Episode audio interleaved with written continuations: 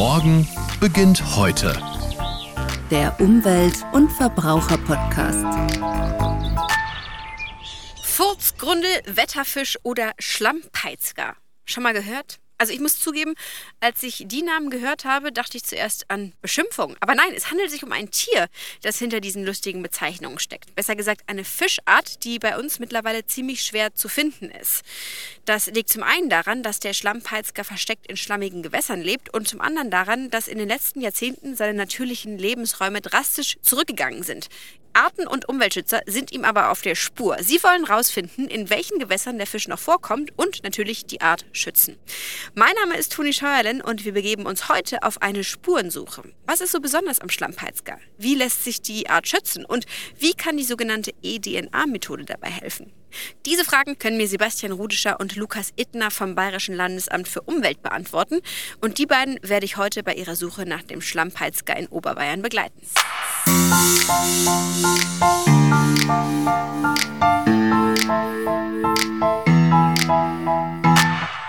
Intakte Moore sind CO2-Tresor und Hotspot der Artenvielfalt. Wir sind heute im bayerischen Donaumoos, das größte Moor in Süddeutschland. Und hier sollen gemeinsam Maßnahmen zur Wiedervernässung für mehr Artenvielfalt und ein besseres Klima umgesetzt werden. Also von Moor ist jetzt hier auf den ersten Blick nicht viel zu sehen. Dafür fallen mir hier viele Wassergräben auf, die sich durch die Felderlandschaft ziehen. Hier leben nämlich seltene Arten wie der Schlammpeitzger. Das Landesamt für Umwelt, kurz LFU, sucht die Gewässer nach den bedrohten Arten ab und entwickelt ein Konzept, wie der Artenschutz besser in den Moorschutz integriert werden kann. Wie genau das aussieht, das werden mir Sebastian und Lukas gleich zeigen. Und da ist auch schon Lukas. Hi. Hallo Toni, herzlich willkommen im Donaumoos. Vielen Dank. Toll, dass ich mit dabei sein und vielleicht auch ein bisschen helfen darf, wenn ihr hier die Gewässer im Donaumoos nach dem Schlammpeitzger absucht. Zuerst muss ich mal ganz doof nachfragen. Wie sieht denn der Schlammpeitzger aus, so wie ich ihn mir vorstelle und was ist das Besondere an ihm?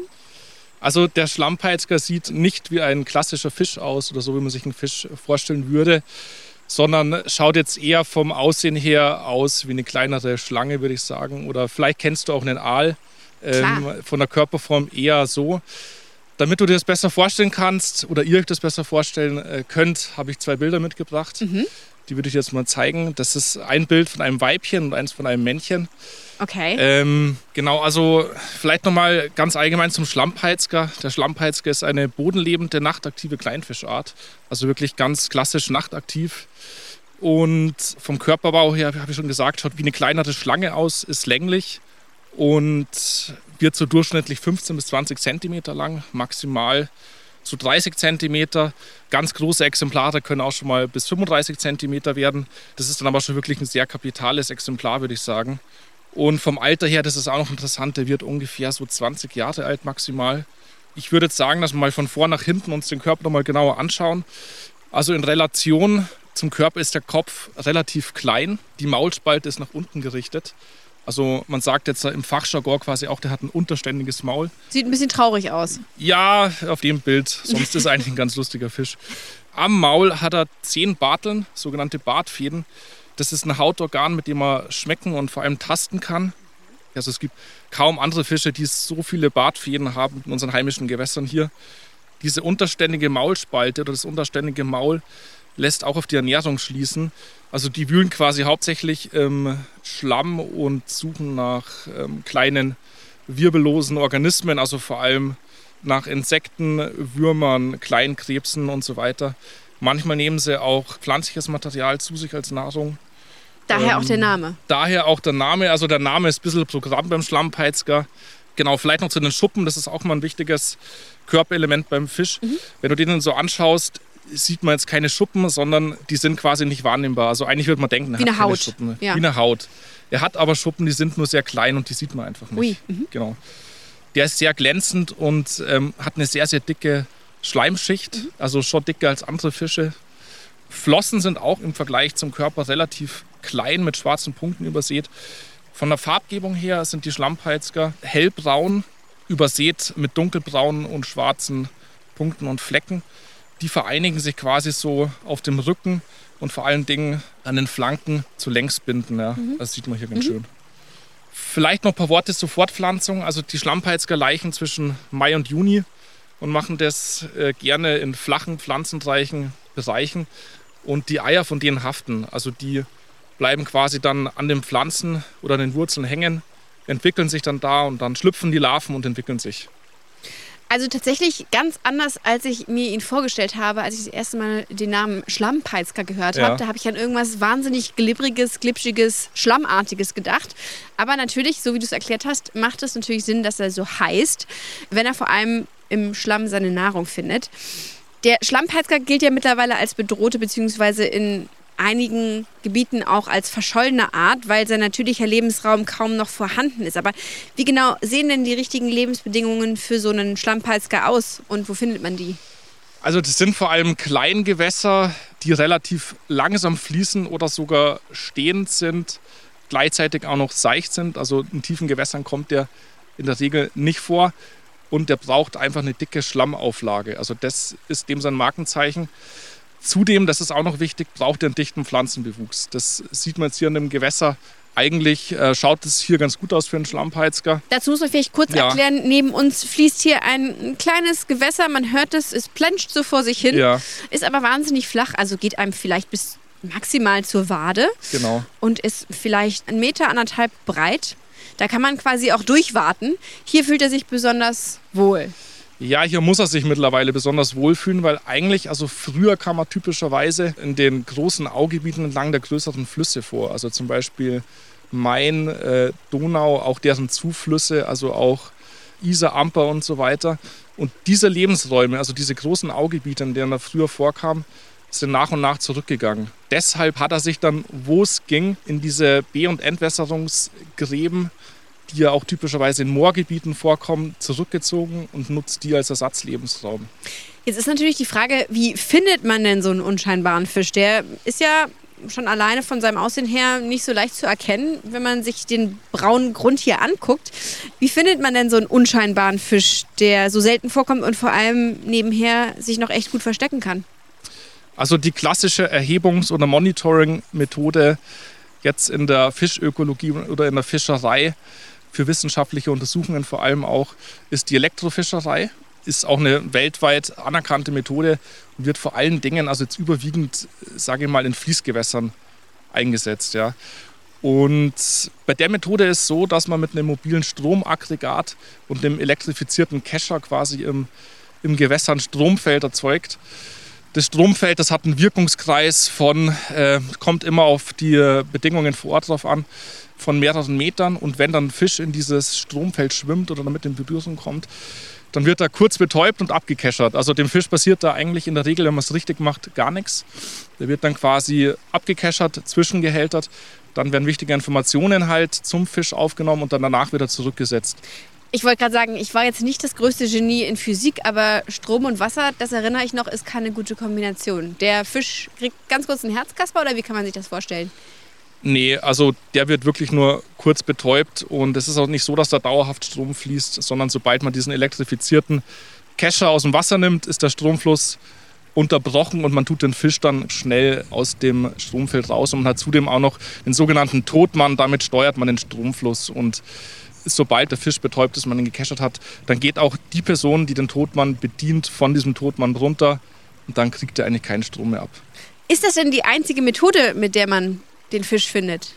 Nee, das ist nicht die einzige Methode. Also seit einigen Jahren findet die Methode der Umwelt-DNA, gewinnt immer mehr an Bedeutung im Fischmonitoring.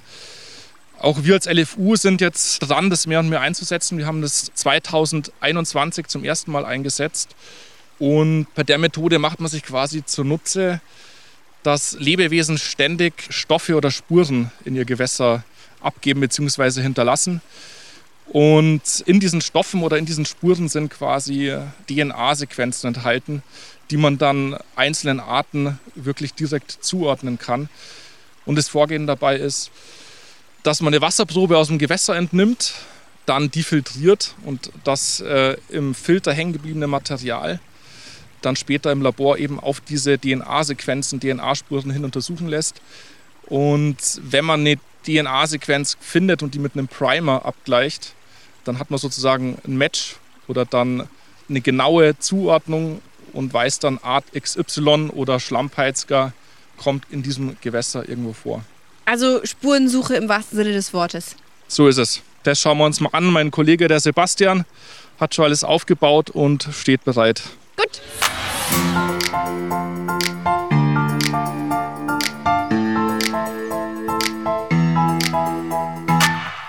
Du kannst dir vielleicht mal erklären, was jetzt passiert, was du jetzt machst. Lukas hat sich jetzt Gummistiefel angezogen, aber das sind die längsten Gummistiefel, die ich je gesehen habe. Overknee ist dann auch eine Untertreibung.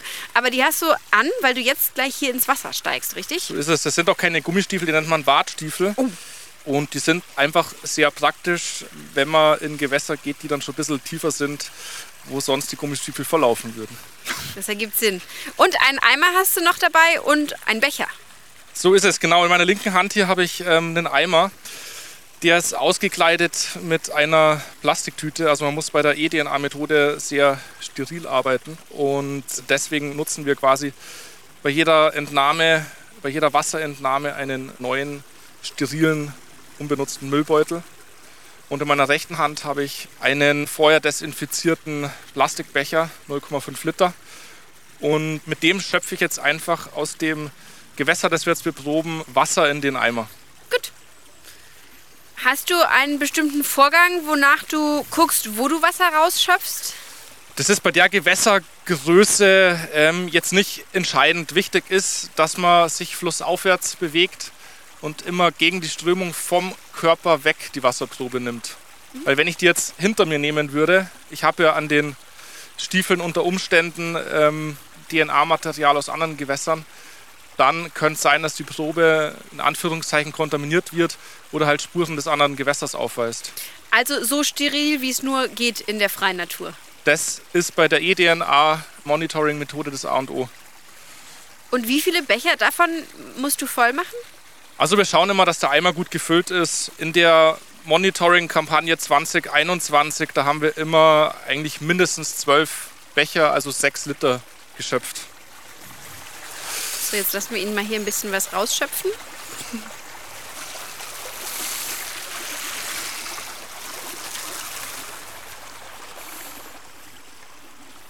So, Lukas wartet jetzt hier den Graben entlang, schöpft hier und da ein bisschen Wasser in den Eimer und nimmt immer wieder einen Becher voll mit Wasser. Der kommt dann in den Eimer und weiter geht's. So, der Eimer ist voll und äh, jetzt zu uns gestoßen ist Sebastian. Du bist der Fachmann hier für die Probeentnahme und ich sehe schon, du hast einiges mitgebracht. Unter anderem Spritzen, dann ist hier noch so ein Kasten. Ähm, was, was passiert jetzt genau? Hallo Toni. Ja, alles, was wir jetzt hier sehen, brauchen wir gleich äh, für die Probeentnahme. Der schwarze Kasten ist eigentlich nur eine Pumpe. Mhm. Daran schließen wir jetzt gleich den Filter an und saugen damit Wasser durch die Filtermembran hier. Die Spritzen brauchen wir gleich, um in die Filter dann eine Pufferlösung einzuspritzen, mit der wir die DNA dann konservieren, bis wir sie dann im Labor analysieren können. In der Theorie habe ich verstanden ungefähr, wie die Schritte sind. Müssen wir uns jetzt gleich noch in der Praxis angucken. Wie oft hast du das denn eigentlich schon gemacht? Beziehungsweise ja. kann ich irgendwas auch tun, um zu helfen? Klar, du kannst mir gleich helfen. Wir haben das schon mal vor zwei Jahren gemacht im oberbayerischen Donaumoos und damals haben wir so ungefähr 100 Proben entnommen. Man kann also sagen, ich habe das schon ein paar Mal gemacht. Der Handgriff sitzt. Es ist aber an sich kein Hexenwerk. Gibt es irgendwas, worauf ich achten muss? Genau, als allererstes ist es sehr wichtig, dass wir sauber arbeiten. Lukas hat es vorhin schon erwähnt, das ist das Wichtigste bei dieser Methode, damit wir keine fremde DNA in die Probe bringen und dann nachher falsche Ergebnisse haben. Deswegen liegen hier auch schon diese Einmalhandschuhe. Da würde ich dich bitten, mal reinzuschlüpfen. Ich mache das auch. Jetzt wird es professionell. Ach so, jetzt hätte ich mir fast sogar noch in die Haare gefasst. Das darf man natürlich nicht machen. Das wäre suboptimal, ja. Genau, und jetzt nehmen wir uns den Filter hier zur Hand und wenn du dir den Filter mal anschaust, dann ist hier ein Pfeil drauf. Ja. Das heißt, äh, hier unten kommt das Wasser rein und hier oben wird es rausgesaugt. Das mhm. heißt, hier oben kommt jetzt der Schlauch von der Pumpe dran. Der ist aber relativ streng. Da muss man mit ein bisschen Kraft arbeiten. Mhm. Deswegen mache ich das jetzt einfach gerade mal. Okay, und dann brauchen wir eigentlich nichts weiter zu tun, als den Filter mit dem unteren Ende ins Wasser zu halten. Und ich schalte dann die Pumpe an. Alles klar. Ich halte den ins Wasser? Genau. Gern nicht so tief, nur das untere Ende. Ah, okay. Mhm.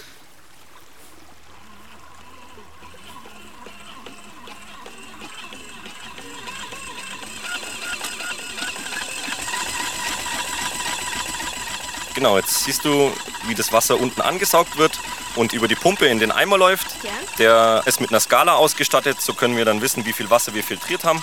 Wir versuchen immer möglichst viel Wasser durch den äh, Filter zu kriegen, bevor er sich dann zusetzt. Die Pumpe an sich wird betrieben mit unserer Autobatterie, das ist immer sehr bequem. Wenn wir mit unserem Dienstfahrzeug unterwegs sind, können wir das gleich hier direkt anschließen. Was genau bedeutet, bis der Filter sich vollsetzt? Das hängt damit zusammen, dass natürlich in dem Wasser auch Schwebstoffe drin sind, andere organische Bestandteile, die dann den Filter mit der Zeit zusetzen. Aber natürlich hoffentlich auch dann die DNA. Lukas, ich habe noch eine Frage zum Schlammpeitzger. Ich habe vorhin gesagt, es gibt auch so ähm, wenige charmante Namen wie Furzgrundel unter anderem für diesen Fisch. Warum hat er denn diese Namen verdient? Der Name kommt daher, dass der Schlammpeitzger neben der Kiemenatmung auch mit seinem Darm und der Haut atmen kann. Mit dem Darm. Mit dem Darm, ja.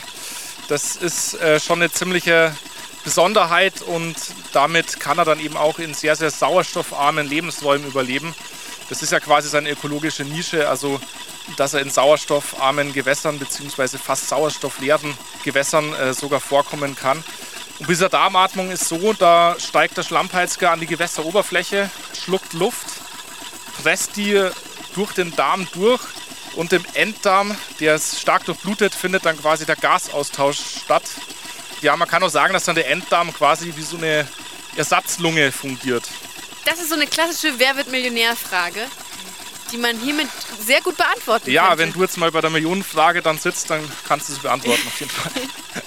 Aber du wolltest ja noch wissen, wo das mit der Furzgrundel kommt. Ja, Also ich habe es noch nicht erlebt, aber scheinbar ist es so, dass wenn man den Schlammpeitzger äh, schnell aus dem Wasser nimmt, dass er dann unter Umständen ähm, so einen pfeifenden Ton aus dem Darm entlässt. Und das hört sich eben wie ja, ein Furzgeräusch an und daher hat er dann den Namen Furzgrundel anscheinend oder wahrscheinlich bekommen. Wird auch Piepal genannt. das ist ja viel niedlicher. Piepal. Aber gut, wenn der Darm wie eine Lunge fungiert, ist es ja vielleicht dann sowas wie ein Niesen. Ja. Läuft hier noch alles? Ähm, Das läuft alles super. Wir haben jetzt ungefähr einen Liter filtriert, also ein bisschen müssen wir noch. okay, wie viel brauchen wir denn? Ja, so zwei Liter sind schon Okay. äh, gut. Dann dürften wir genug DNA auf dem Filter haben. Und wahrscheinlich soll keine Luft reinkommen, oder doch? Mm, Das wäre schlecht. Das kann nämlich dann sein, dass sich der Filter zusammenzieht und dann kriegen wir nur noch ganz wenig Wasser durch. Ja, ich sehe schon, der läuft schon so ein bisschen an. Das ist aber noch nicht wild. Okay, also sag nichts über die Wasserqualität. Nein.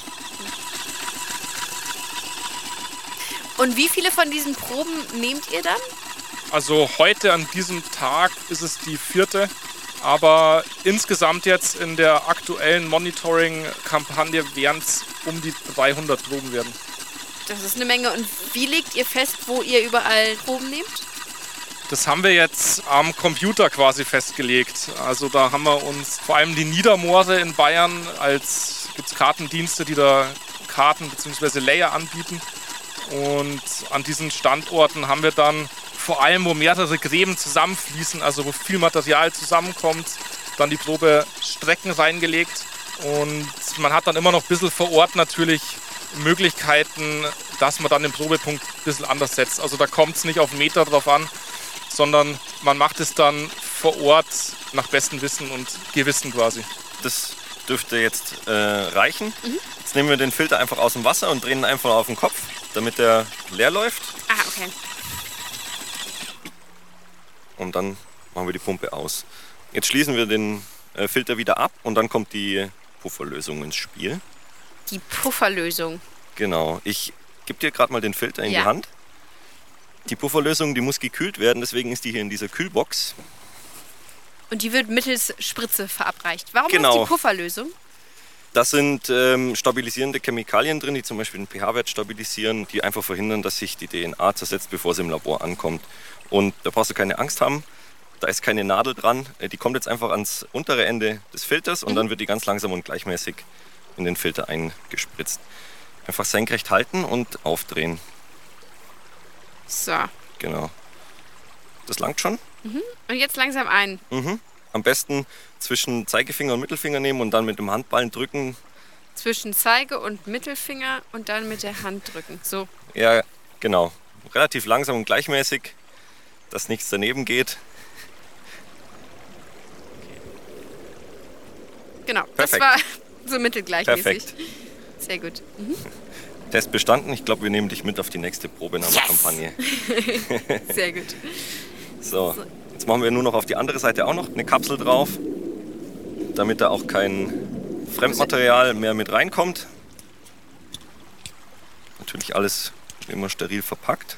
Und jetzt kommt der spaßige Part, darfst du den Filter noch mal ein bisschen schütteln, damit sich die Pufferlösung auch gut verteilt. Perfekt, das reicht schon. Und am Ende kommt noch ein Etikett drauf, damit man die Probe identifizieren kann. Fertig. Und dann ab in die Kühlbox. Und das war's auch schon mit der Probenahme. Ich ziehe mal meine Handschuhe wieder aus. So, die Probe wird jetzt in der Kühlbox ins Labor transportiert und dort nach der vorhandenen Umwelt-DNA untersucht. Wie lange dauert es denn, bis das Ergebnis da ist? Und was für Aussagen lassen die Ergebnisse letztendlich zu? Wir schicken die Probe jetzt in ein Genetiklabor. Dort wird sie zunächst einmal aufgereinigt. Das heißt, da werden Störstoffe entfernt, wie zum Beispiel Huminsäuren, die die DNA-Nachweisbarkeit äh, hemmen. Dann wird sie vervielfältigt und dann, wie der Lukas vorhin schon beschrieben hat, entweder mit einer Gendatenbank abgeglichen oder wie in unserem Fall speziell nach den Schlammpeitzger DNA-Spuren gesucht. Das Ergebnis erhält man dann ja, innerhalb weniger Wochen, je nachdem, wie arg das Labor gerade ausgelastet ist. Und ihr könntet ja daran, anhand der Ergebnisse quasi ermitteln, ob es hier in der Gegend, in welchem Abstand die Fische Ja. gibt. Das hängt immer ein bisschen von den Umweltbedingungen ab, wie schnell das Gewässer fließt, was für eine Gewässersohle wir vorfinden. In der Regel kann man von solchen Gräben ausgehen, dass wir bis zu 10 Meter, vielleicht noch mal ein bisschen mehr, die DNA-Spuren finden können. Deswegen gehen wir auch immer so eine kleine Strecke, damit wir den Probepunkt gut abdecken können. Was wir natürlich nicht erwarten können, ist, dass wir kilometerweit flussaufwärts lebende Tiere nachweisen können. Könnt ihr irgendwas über die Anzahl der Tiere herausfinden?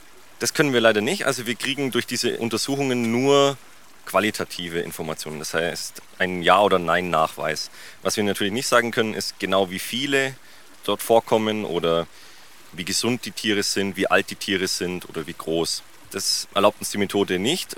Einen Anhaltspunkt darüber, wie groß die Population sein könnte, erhalten wir, indem wir uns die Menge der gefundenen DNA anschauen. Je mehr DNA in der Probe drin war, desto mehr Tiere waren dann im Gewässer oder waren näher an der Probestelle oder aktiver zu dem Zeitpunkt. Davon kann man ausgehen.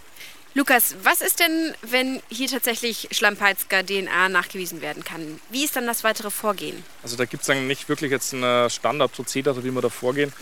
Wir betrachten den Artnachweis zunächst mal als gesicherten Artnachweis, also von der Qualität her auf jeden Fall genauso ernst zu nehmen wie der Nachweis bei einer Elektrobefischung oder Elektrofischerei. Wenn wir mehr Informationen dann erhalten wollen, wie der Sebastian das vorhin schon erklärt hat, zum Beispiel zur genauen Verbreitung, zur genauen ähm, Anzahl der vorkommenden Schlammpeitzger, zur Altersstruktur, Geschlechterverhältnisse, da kann man wirklich sehr viel rausfinden. Wenn wir diese Informationen haben wollen, dann würden wir in dem Gebiet ähm, dann eine Elektrobefischung durchführen. Das heißt also, der Erstnachweis ist vor allem wichtig, um dann Zeit zu sparen. Das hängt immer ein bisschen von der Fragestellung oder von dem jeweiligen Fall ab. Also jetzt im äh, Fall vom Schlammpeitzger ja, weil wir wollen ja die Verbreitung oder vor allem jetzt zunächst mal Anhaltspunkte für ganz Bayern erhalten, von denen wir dann eben die Info halten, aha, in dem und dem Gebiet ähm, haben wir einen Nachweis. Und wenn man das jetzt im Vergleich mit der Methode der Elektrofischerei ähm, gemacht hätte, dann hätte das sehr wahrscheinlich viel länger gedauert, äh, wäre personell aufwendiger ge gewesen. Also man braucht da meistens auch mindestens zwei Leute dafür. Also eigentlich immer zwei Leute, das ist vorgeschrieben. Und es wäre auch finanziell aufwendiger gewesen. Insofern ist die äh, Methode der eDNA für uns einfach eine sehr gute ergänzende Methode zur Elektrofischerei, mit der wir dann, ich habe es vorher schon gesagt, einfach einen guten Überblick in der Fläche bekommen und Anhaltspunkte geliefert bekommen, wo eben speziell oder einzelne Arten, nach denen wir vor allem suchen, dann vorkommen. Sebastian, im Hintergrund des Projekts steht ja der Gedanke, Moorschutz mit dem Artenschutz besser zu vereinen. Würdest du noch mal erklären, wo aktuell da noch Konflikte sind, beziehungsweise was genau den Schlammpeitzger gefährdet? Der Lukas hat es erwähnt, der Schlammpeitzger ist in Bayern eine gefährdete Art, weil seine ursprünglichen Lebensräume so in der modernen Agrarlandschaft eigentlich fast gänzlich verschwunden sind. und er hat sich eben in diesen menschengemachten Lebensraum Entwässerungsgraben im Moor zurückgezogen. Und Ziel des Moorschutzes ist es ja, auf das Wesentliche runtergebrochen, den Wasserstand im Torfkörper möglichst oberflächennah wiederherzustellen oder wieder einzustellen. Und das erreichen wir klassischerweise durch einen Grabenaufstau zum Beispiel oder durch das Verfüllen von Entwässerungsgräben. Und das beeinflusst dann natürlich auch diesen Sekundärlebensraum für den Schlammpeitzger. Zum Beispiel, wenn wir ein Wehr oder einen Stauwehr einbringen, ein Querbauwerk, dann ist die Durchgängigkeit von dem Gewässer nicht mehr unbedingt so gegeben, wie sie vorher war. Oder wenn wir den Graben verfüllen, geht der Grabenabschnitt dann für den Schlammpeitzger komplett verloren. Wie kann denn das Wissen zur eDNA konkret auch genutzt werden im praktischen Moorschutz? Ja, das Wichtigste ist erstmal, dass wir nachweisen können, in welchen Gräben der Schlammpeitzger überhaupt vorkommt, um dann entsprechend reagieren zu können, wenn in diesem speziellen Graben dann auch Moorschutzmaßnahmen angewandt werden. Und zum anderen können wir durch diese Methode sehr gut flächendeckende Daten erzeugen, auch außerhalb von Moorschutzgebieten. Und das erlaubt uns, das Grabenmanagement in diesen Gebieten so für diese Arten zu optimieren, damit wir auch diesen Ausweichlebensraum weiterhin zur Verfügung stellen können, auch wenn wir an einer anderen Stelle vielleicht Moorschutzmaßnahmen durchführen. Und wie müssen Moorschützer denn vor Ort mit geschützten Arten wie dem Schlammpeitzger umgehen, wenn er jetzt hier entdeckt wird? Ja, dazu erarbeiten wir in unserem Projekt gerade einen Handlungsleitfaden, in dem der Umgang mit solchen geschützten Arten, unter anderem auch dem Schlammpeitzger, behandelt wird. Wir haben ja 2021 im Donaumoos schon mal die größere Untersuchung gemacht. Äh, daraus haben wir schon wertvolle Informationen bekommen. Speziell fürs Donaumoos haben wir gelernt, dass sich der Schlammpeitzger im Jahresverlauf äh, in seiner Verbreitung im Donaumoos selbst sehr unterscheidet. Mit einem Ausbreitungsmaximum im Sommer, das heißt, der optimale Zeitpunkt für die Moorschützer dort wäre jetzt eigentlich der Winter, um Maßnahmen im Graben selbst durchzuführen. Idealerweise, wenn wir wissen, in diesem Graben haben wir durch eDNA Schlammpeitzger nachgewiesen, würde man dann im äh, Spätsommer oder im Frühherbst des Jahres davor den Graben begehen, die Fische entnehmen und an geeigneter Stelle wieder zurücksetzen, um sie so zu schonen. Im optimalen Fall setzt man aber die Maßnahmen so um, dass man die Fische gar nicht erst umsetzen muss. Das kann man zum Beispiel machen, indem man äh, sogenannte regelbare Wehre einbaut. Das sind Querbauwerke, die kann man zeitweise öffnen und damit dann die Durchgängigkeit des Gewässers weiterhin ermöglichen und somit den Populationsaustausch zwischen den Schlammpeitzgern weiterhin erlauben. Ja, vielen Dank, Sebastian. Vielen Dank, Lukas. Ich muss ehrlich zugeben, vor heute habe ich noch nicht so viel vom Schlammpeitzger gehört. Aber ähm, vielen Dank, dass ihr mich mitgenommen habt. Und ich jetzt weiß, was für ein besonderer Fisch das ist und wie wichtig es ist, mit Projekten wie diesen die Tiere zu schützen. Und ich hoffe natürlich, dass wir mit unserer Probe erfolgreich waren und hier Schlammpeitzger-DNA festgestellt werden kann, obwohl wir selber natürlich ihn nicht zu Gesicht bekommen haben. Ja, vielen Dank, dass ihr mich mitgenommen habt. Gerne. Gerne. Ich sage schon mal Tschüss und ganz viel Erfolg mit der Durchsetzung eures Konzepts.